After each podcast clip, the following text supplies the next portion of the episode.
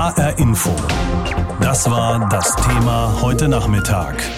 Katastrophe, Verhaftungen, Proteste, die Staatskrise im Libanon. Unglaublich, aber wohl wahr, keiner der hochrangigen amtierenden Politiker soll sich bisher an den Ort der Explosion begeben haben, eben um der Wut der Menschen zu entgehen. Wie wütend und wie verzweifelt viele sind, das zeigt Jürgen Striak in seiner Reportage, in dem Bürgerinnen und Bürger Beiruts zu Wort kommen. Bis Dienstag hatte Fabien Sahioun noch in diesem Haus in der Beiruter Innenstadt gewohnt. Jetzt ist sie nur gekommen, um ein paar Sachen zu holen. Wir haben das Viertel verlassen und gucken lediglich, was wir einpacken und mitnehmen können. Ins Obergeschoss kommen wir nicht, es könnte zusammenbrechen. Das geht allen so hier, nicht nur uns. Und die ganze Welt kann es sehen. Wir haben genug von all den Lügen der Regierung. Das sind alles Lügner. Wie viele Libanesen kann auch Fabien Sahioun nicht verstehen, dass bislang niemand die politische Verantwortung für die Katastrophe übernommen hat. Kein einziger libanesischer Politiker hat Gefühle, sagt sie wütend, oder Würde. Ich will keinen einzigen von denen mehr. Sie sollen mir nicht sagen, dass sie mit dem Unglück nichts zu tun haben. In den vergangenen Tagen wurden in Beirut Opfer bestattet und Trümmer weggeräumt. Viele Menschen sind noch gar nicht richtig zur Besinnung gekommen. Aber der Unmut wächst, weil sich immer mehr Leute fragen, wie es weitergehen soll und vor allem, ob es so weitergehen kann wie bisher, mit einer unfähigen Regierung, mit korrupten Behörden und den Machtspielen egoistischer Politiker. Auf der Suche nach den Schuldigen für die Katastrophe nahmen die Behörden 16 Hafenmitarbeiter fest. Khaled Ahmadi hält das für ein Ablenkungsmanöver. Niemand kann das Regime zur Rechenschaft ziehen. Es versucht den Leuten vorzutäuschen, dass es unschuldig ist. Und es versucht auch Zeit dadurch zu gewinnen, dass es ein paar Leute festnimmt. Aber alle wissen, dass dieses Regime nicht aktiv werden wird. Khaled Ahmadi, Experte beim Forum für Studien und Konsultationen in Beirut, glaubt, dass das Explosionsunglück eine Zäsur darstellt. Nach dieser Katastrophe kann das Regime mit dem Volk nicht länger so umgehen wie bisher. Es ist mit seiner Macht am Ende. Alles, was mit diesem korrupten System in Libanon zu tun hat, ist jetzt untergegangen. Niemand kann die Uhr zurückdrehen. Diese Regierung wird fallen. Michel Aoun, der libanesische Präsident, erklärte inzwischen, dass die Behörden immer noch in alle Richtungen ermitteln würden. Dazu gehöre auch, dass man prüfe, ob die Mega-Explosion im Hafen von Beirut von außen ausgelöst wurde, zum Beispiel durch eine Rakete oder eine Bombe. Der Bericht unseres Korrespondenten Jürgen Striak. Die Folgen der Explosion im Hafen sind noch nicht abzusehen. Klar ist aber, dass der Wiederaufbau des Hafens und Teilen der Innenstadt einer enormen Anstrengung bedürfen. Ein Land, das schon seit Jahren im Niedergang war und wo die politische Realität den Wiederaufbau erschweren könnte. Die Explosionen vom Sonntag passen da für viele Libanesen ins Bild eines kaputten Staates. Die Explosion von Ammoniumnitrat im Hafen von Beirut hätte verhindert werden können. Seit 2013 wurde nichts unternommen, um die hochexplosive Mischung professionell zu entsorgen. Für Kenner der politischen Verhältnisse im Libanon kein Wunder, sagt ARD-Korrespondent Carsten Kühntop. Für die Libanesen ist das sozusagen nur der jüngste Beweis dafür, dass die politische Elite, die wirtschaftliche Elite, was häufig gleich ist, dass die zutiefst ähm, verantwortungslos handelt, dass das Land über Jahrzehnte in den Abgrund gewirtschaftet hat, dass sich diese Leute vor allen Dingen darum kümmern, ihr eigenes Nest zu polstern, aber dass sie sich nicht um das Wohl des ganzen Landes kümmern. Ein großer Machtfaktor in der libanesischen Politik ist die Hisbollah. Diese militärische Vereinigung löst Konflikte lieber mit Waffengewalt als diplomatisch und hat auch auf die aktuelle Regierung großen Einfluss. Guido Steinberg von der Stiftung Wissenschaft und Politik. Die Hisbollah mit Abstand der stärkste Akteur in der libanesischen Politik. Und sie hat sich vor allem ein faktisches Vetorecht äh, über Entscheidungen der Regierung gesichert. Das gibt es faktisch seit dem Jahr 2008. Und seitdem ist auch keine große, wichtige Entscheidung mehr getroffen, die den Interessen der Hisbollah nicht entsprochen hat. Viele der aktuell Demonstrierenden setzen jedenfalls große Hoffnungen auf die alte Schutzmacht Frankreich. Heute sprach Frankreichs Präsident Macron in Beirut von der korrupten libanesischen Elite, die ausgetauscht werden sollte. Die Mitglieder der libanesischen Opposition sind begeistert. Wie er es gesagt hat, und wir fordern das schon seit Monaten, die ganze politische Führung muss ausgewechselt werden. So eine libanesische Aktivistin im französischen Fernsehen. Aber wir können ja gegen die Herrschenden und ihre Truppen nichts ausrichten. Deshalb ist die Unterstützung Frankreichs für uns so wichtig. Und dafür sind wir sehr dankbar. Ja, manchmal können gewaltige Dinge schnell vieles verdecken und manchmal ist es genau andersherum. Gewaltige Dinge können wirklich vieles sichtbar machen. Und so ist es jetzt auch im Libanon. Die Explosion tausender Tonnen des Stoffes Ammoniumnitrat hat für die ganze Welt grausam sichtbar gemacht, welche Probleme das Land mit der Zeder im Wappen hat. Carsten Küntop ist unser zuständiger Korrespondent für den Libanon. Ich habe vor der Sendung mit dem Kollegen gesprochen und habe ihn gefragt, die libanesischen Behörden und die Regierung, die werden ja vom eigenen Volk beschuldigt, mitverantwortlich für die Explosionskatastrophe zu sein. Es gab Verhaftungen von Hafenarbeitern und Zöllnern, aber eben auch Proteste in der Stadt, auch und vor allem von jungen Leuten. Wie viel Grund für ihren Zorn haben denn diese jungen Leute? Nach allem, was wir wissen, lagerten knapp 3000 Tonnen Ammoniumnitrat, was instabil ist, unter Umständen sehr gefährlich sein kann im Hafen von Beirut seit 2013, 2014. Der libanesische Zoll hat regelmäßig etwa einmal im Jahr nach oben gemeldet, dass das Zeug da liegt, dass es dringend weg muss, weil es eben sehr gefährlich ist. Vor einem halben Jahr dann inspizierte ein Team das Ganze nochmal und sagte, das muss tatsächlich dringend weg, denn es könnte sein, dass sonst die ganze Stadt in die Luft fliegt. Und genau das ist ja dann passiert. Zumindest die halbe Stadt wurde ja schwer beschädigt. Und für die Libanesen ist das sozusagen nur der jüngste Beweis dafür, dass die politische Elite, die wirtschaftliche Elite, was häufig gleich ist, dass die zutiefst ähm, verantwortungslos handelt, dass das Land über Jahrzehnte in den Abgrund gewirtschaftet hat, dass sich diese Leute vor allen Dingen darum kümmern, ihr eigenes Nest zu polstern, aber dass sie äh, sich nicht um das Wohl des ganzen Landes kümmern. Könnte man denn äh, sogar so weit gehen, dass man sagt, die Zivilgesellschaft dort im Land, im Libanon, ist am Zerbrechen oder sogar schon längst zerbrochen? Naja, die Zivilgesellschaft sicherlich nicht. Die hat in den letzten Monaten immer wieder gezeigt, dass die Leute auf die Straße gehen. Seit dem Herbst vergangenen Jahres gab es immer wieder Massenproteste gegen das gesamte Regierungssystem. Und da sind Leute aus allen politischen Ecken sozusagen zusammengekommen und standen gemeinsam gegen die da oben sozusagen. Also die Zivilgesellschaft, das ist auch das, was die Libanesen derzeit rettet in Beirut. Es sind also informelle Räumteams, Räumkommandos, die durch die Straßen gehen und schon mal mit dem Aufräumen begonnen haben. Aber das politische System als solches, das ist tatsächlich meiner Meinung nach bis in die Wurzelspitze verrottet. Und ich weiß nicht, wie man dieses System, wie man das Land retten will, zusammen mit diesem System. Entweder oder sozusagen. Entweder sie ändern das System oder das Land geht tatsächlich immer weiter den Bach runter. Und dann gibt es ja noch äh, die Probleme mit den Mächten von außen sozusagen. Welche Rolle spielen denn zum Beispiel der Iran oder auch Israel? Natürlich ist es so, dass der Konflikt zwischen der Hisbollah und Israel seit Jahren ein wichtiger Punkt ist, bestimmt vieles auch in der libanesischen Innenpolitik. Dann haben die Libanesen ja Syrien als mächtige Nachbarn. Das syrische Regime ist eigentlich der Meinung, dass der Libanon doch ein Teil des eigenen Landes ist, sozusagen nicht unbedingt unabhängig ist. Die Hisbollah im Libanon, das ist die mächtigste politische Kraft seit langem schon, ist eng verpartnert mit dem Iran. Viele Libanesen werfen der Hisbollah vor, dass sie eher die Agenda sozusagen des Iran abarbeitet, als sich um die libanesischen Belange zu kümmern.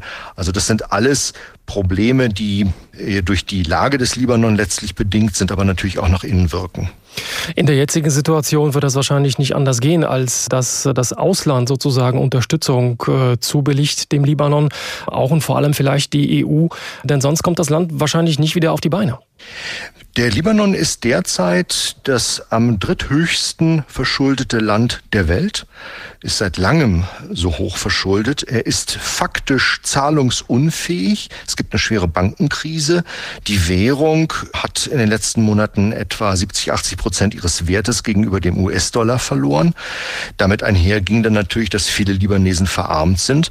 Und wenn man jetzt über den Wiederaufbau von Beirut redet, der muss ja dann eben irgendwann passieren, wenn wir aus der Phase sozusagen der akuten Nothilfe hinauskommen.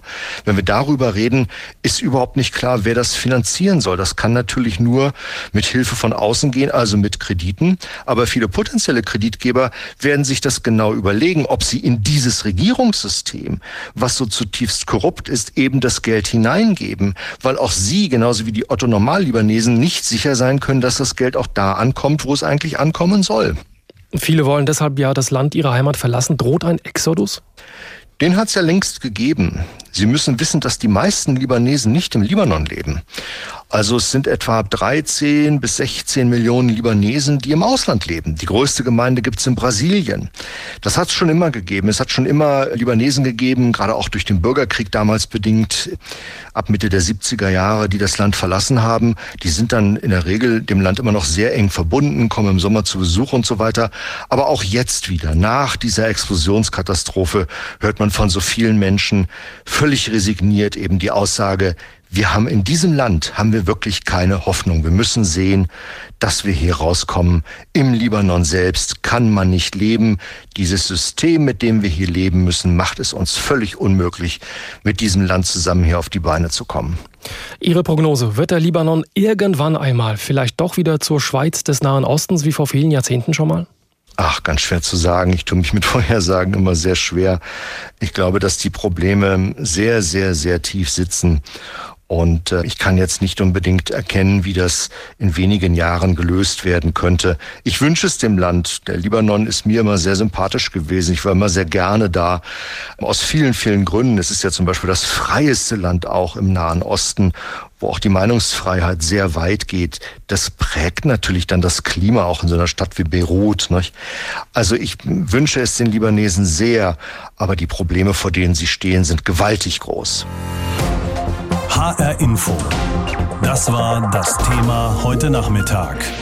Katastrophe, Verhaftungen, Proteste, die Staatskrise im Libanon. Ja, der Libanon befindet sich nach der verheerenden Explosion im Hafen von Beirut noch immer in einer Art Schockzustand.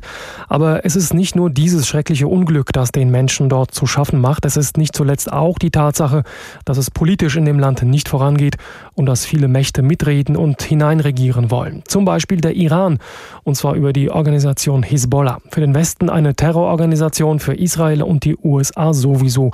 Jetzt machen diese beiden Länder Druck auf die Europäische Union, damit die Hisbollah auch in Brüssel auf die Terrorliste gesetzt wird. Der republikanische US-Abgeordnete Ted Deutsch gehört zu den Unterzeichnern. Hi, it's Congressman Ted Deutsch. Und der republikanische Senator Ted Cruz. Ebenso der grüne Bundestagsabgeordnete Cem Özdemir und die liberale Europaabgeordnete Nicola Beer.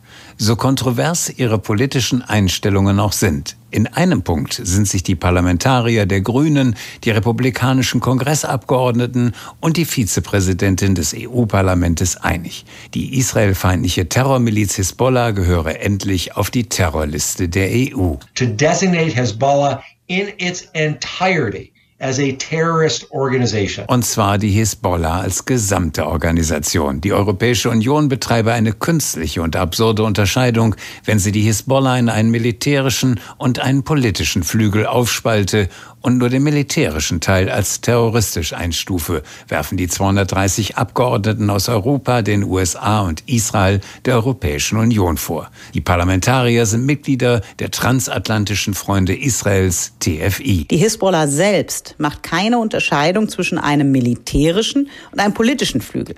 Das bedeutet, der sogenannte politische Flügel ist untrennbar verwoben mit dem militärischen Flügel, der verantwortlich ist für Terroranschläge wie den 2012 in Bulgarien und für mittlerweile fast tägliche Angriffe auf Israel. Betont die Vizepräsidentin des EU-Parlaments Nicola Beer gegenüber dem ARD-Studio Brüssel.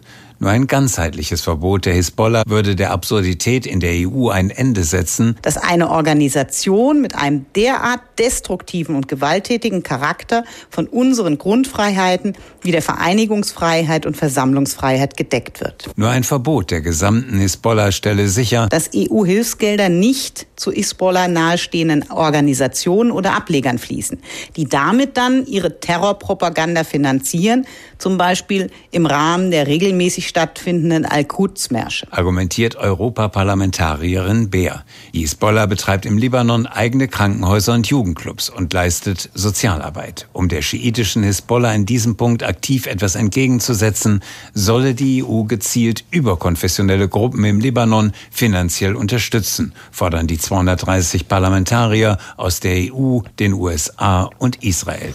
Ralsina aus Brüssel über die Gedankenspiele, die Organisation Hisbollah auf die EU-Terrorliste zu setzen. Die Organisation also, die dem Libanon so schwer zu schaffen macht.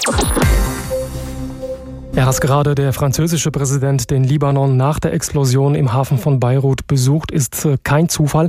Frankreich hat als ehemalige Protektoratsmacht sehr enge Bindungen an den Libanon. Beirut wird nicht umsonst auch als Paris des Nahen Ostens bezeichnet. Martin Bohne berichtet. Umringt von einer begeisterten Menschenmenge, Vive la France Rufe, Emmanuel Macron konnte sich im zerstörten Hafenviertel von Beirut als der Hoffnungsträger fühlen, der an seiner Heimat schon längst nicht mehr ist. Macron kam als erster ausländischer Staatsmann, um den Libanesen Solidarität zu zeigen und um den Politikern des Landes die Leviten zu lesen. Frankreich und der Libanon, das ist eine besondere Beziehung schon seit vielen Jahrhunderten. Die französische Krone fühlte sich immer als die Schutzmacht der Christen im Nahen Osten. Vor genau 100 Jahren übertrug der Völkerbund Frankreich das Mandat über den großen Libanon. Rund ein Vierteljahrhundert hatte Frankreich das Sagen im Land und die Libanesen erbten die französischen Verwaltungsstrukturen. Beirut gilt als Paris des Nahen Ostens. Französisch ist immer noch eine Verkehrssprache, besonders unter der Elite. Während des jahrelangen Bürgerkrieges wanderten viele Libanesen nach Frankreich aus. Der Libanon ist eine Schwesternation, so der ehemalige sozialistische Kulturminister Jacques Lang, jetzt Präsident des renommierten Instituts der arabischen Welt. Wir haben über Jahrhunderte eine gemeinsame Geschichte. Es gibt so viele menschliche und kulturelle Bindungen. Der Libanon ist im Herzen aller Franzosen. Und so hat Frankreich jetzt auch die Koordinierungsrolle für die internationale Wiederaufbauhilfe übernommen. Die EU darf sich da nur einreihen. Und in gewisser Weise hat sich Macron mit seiner schonungslosen Kritik an den verkrusteten und korrupten Führungsstrukturen und der unverhüllten Forderung nach einer neuen politischen Ordnung für viele Libanesen zum symbolischen Anführer der Rebellion gemacht. Für Macron ein riskanter Drahtseilakt und die heimische Opposition von links wie rechts wirft ihm prompt Einmischung in die inneren Angelegenheiten eines anderen Landes vor. Das weist er von sich. Denjenigen, die mir Einmischung vorwerfen, sage ich ganz klar Nein. Das ist eine Forderung aus Freundschaft, keine Einmischung. Aber ich würde meiner historischen Verantwortung nicht gerecht, wenn ich diesem befreundeten Volk in der Not nicht zu Hilfe kommen und beim Zustandekommen einer politischen Lösung helfen würde.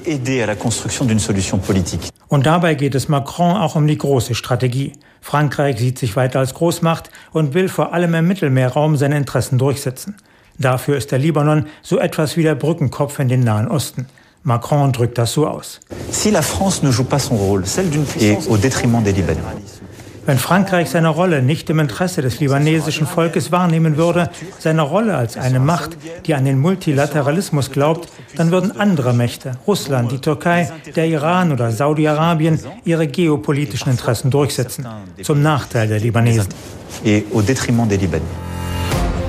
HR Info. Das war das Thema heute Nachmittag. Katastrophe, Verhaftungen, Proteste, die Staatskrise im Libanon. Und da spielt die Hisbollah durchaus eine große Rolle. Diese Vereinigung, trotz der israelischen Armee, sie mischt im syrischen Bürgerkrieg mit, wird mutmaßlich aus dem Iran mit Geld, Waffen und militärischer Ausbildung versorgt.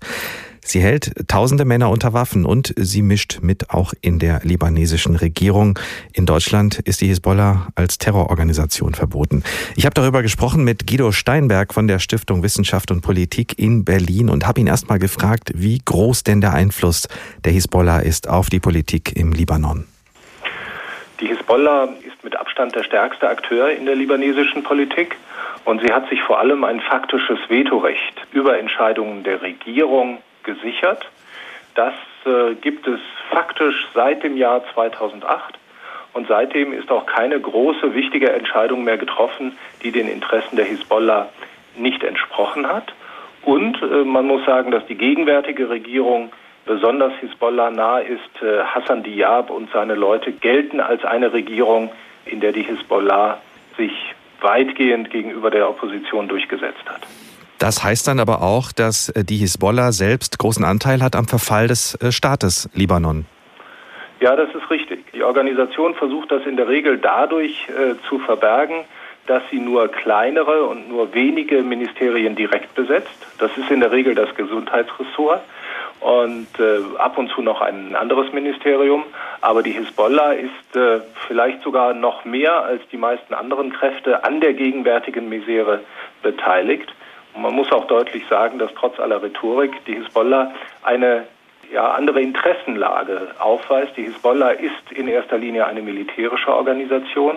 Sie will den Kampf gegen Israel führen und sie will als militärische Organisation mit ihren Waffen und mit ihrer Bindung an Iran überleben und deswegen führt sie auch Krieg im Nachbarland Syrien. All das ist ihr wichtiger als das normale zivile Geschehen im Libanon. Also ein sehr ausgeklügeltes System, eine ausgeklügelte Strategie, die die Hisbollah da verfolgt.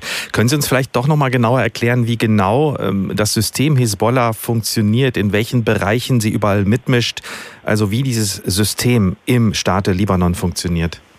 Nun, die Hisbollah ist zunächst einmal eine militärische Organisation und als solche ist sie erstarkt. Sie hat so etwa 50.000 Mann unter Waffen, davon sind so etwa 20 bis 25.000 Mann Vollzeitpersonal und die sichern den Einfluss der Organisation. Darüber hinaus hat sie Einfluss auf die Regierungsbildung, sie stellt Minister, sie hat auch eigene Abgeordnete im Parlament und sie hat ganz starken Einfluss auf eine der beiden Behörden, die sich um die innere Sicherheit im Land kümmern.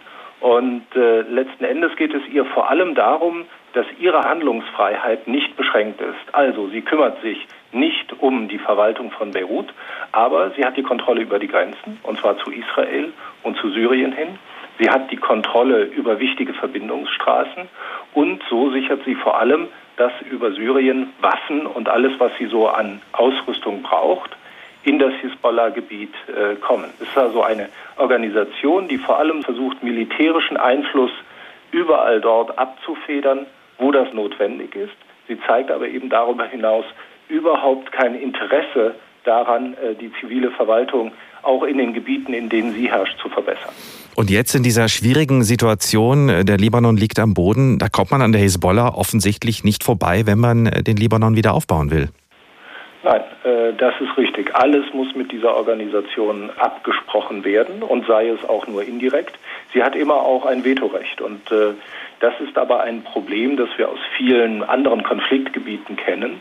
Wer jetzt im Libanon humanitäre Hilfe leistet und vor allem wer dann wieder Aufbauhilfe leistet, der muss eben wissen, dass das auch einer Organisation zugutekommt, die äh, in den meisten Ländern zu Recht als Terrororganisation gilt.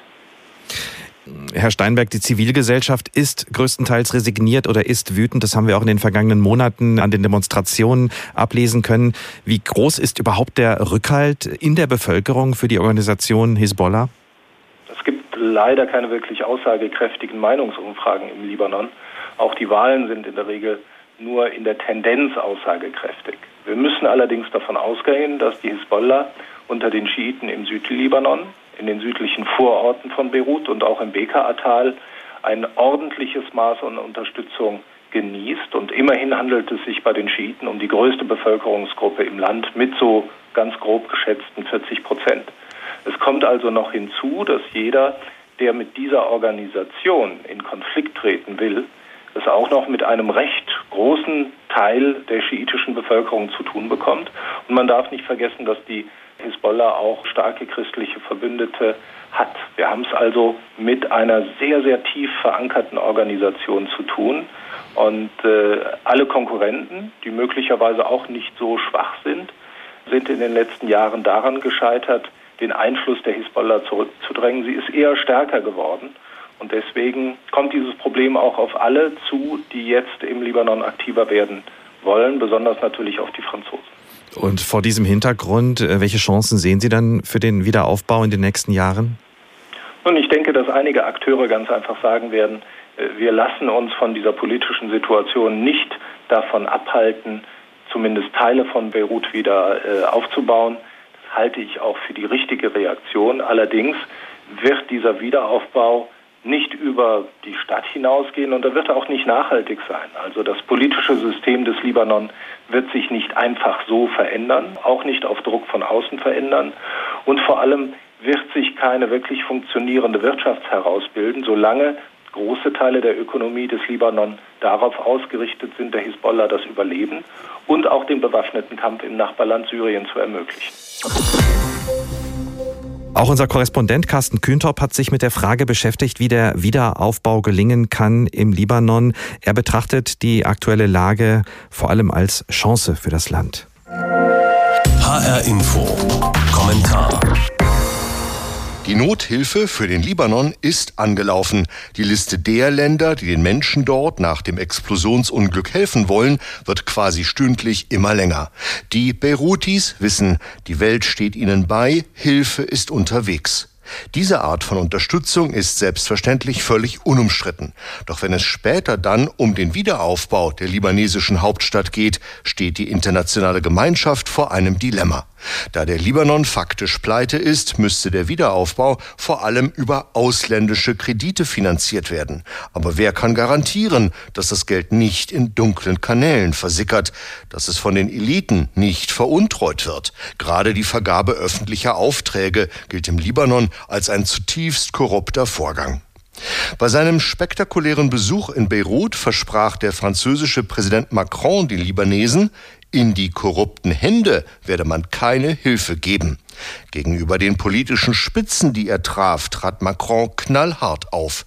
Aus seiner Sicht sind die tiefgreifenden Reformen, die so viele Libanesen in Massenprotesten seit Monaten fordern, überfällig. Auf den Straßen von Beirut wurde Macron deshalb wie ein Champion empfangen.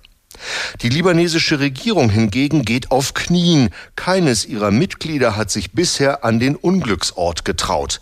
Zwar ist dieses Kabinett erst seit einigen Monaten im Amt und die Minister sind meist neue und unbescholtene Gesichter, doch die politische Elite weiß, wie die Stimmung im Land ist.